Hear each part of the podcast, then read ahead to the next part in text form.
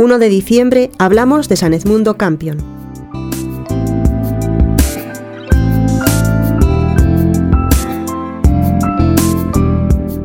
San Edmundo Campion nació en Londres, de familia católica, en 1540. Desde muy pequeño destacó por sus grandes cualidades intelectuales. Esto aconsejó su formación en la Universidad de Oxford. Siendo brillante profesor de esta universidad, sufrió las presiones ejercidas sobre los católicos y abrazó el anglicanismo en 1564, reconociendo la soberanía espiritual de la reina Isabel. Sin embargo, estudiando los Santos Padres, asignatura que explicaba, se le impuso la evidencia de que la nueva reforma anglicana estaba en contradicción con la fe cristiana auténtica.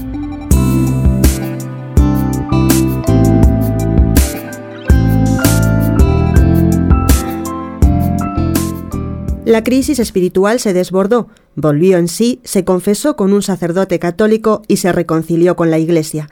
En 1568, debiendo renovar en público su adhesión a la reina, dimitió y huyó a Irlanda, y más tarde a Francia, donde se doctoró en teología y recibió las órdenes menores y el subdiaconado.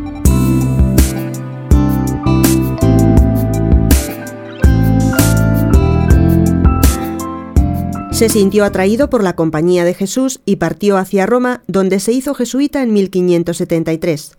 Fue asignado a la provincia austriaca y en Praga se dedicó a la enseñanza, a la predicación, a la instrucción religiosa y a otras actividades apostólicas. Fue ordenado diácono y sacerdote en 1578. Al año siguiente, Edmundo, tras muchas deliberaciones, fue uno de los elegidos para ser enviado como misionero a Inglaterra, para evitar ser detenido, no se instaló en el mismo Londres. Su predicación y sus escritos consiguieron excelentes resultados.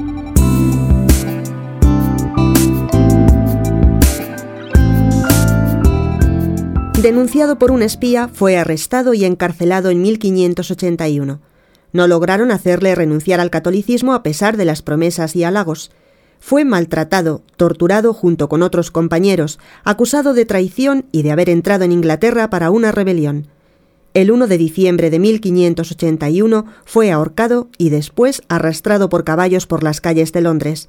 Con la cuerda al cuello se declaró inocente y entre sus últimas palabras hubo una oración por la reina. El Papa Pablo VI lo canonizó el 25 de octubre de 1970.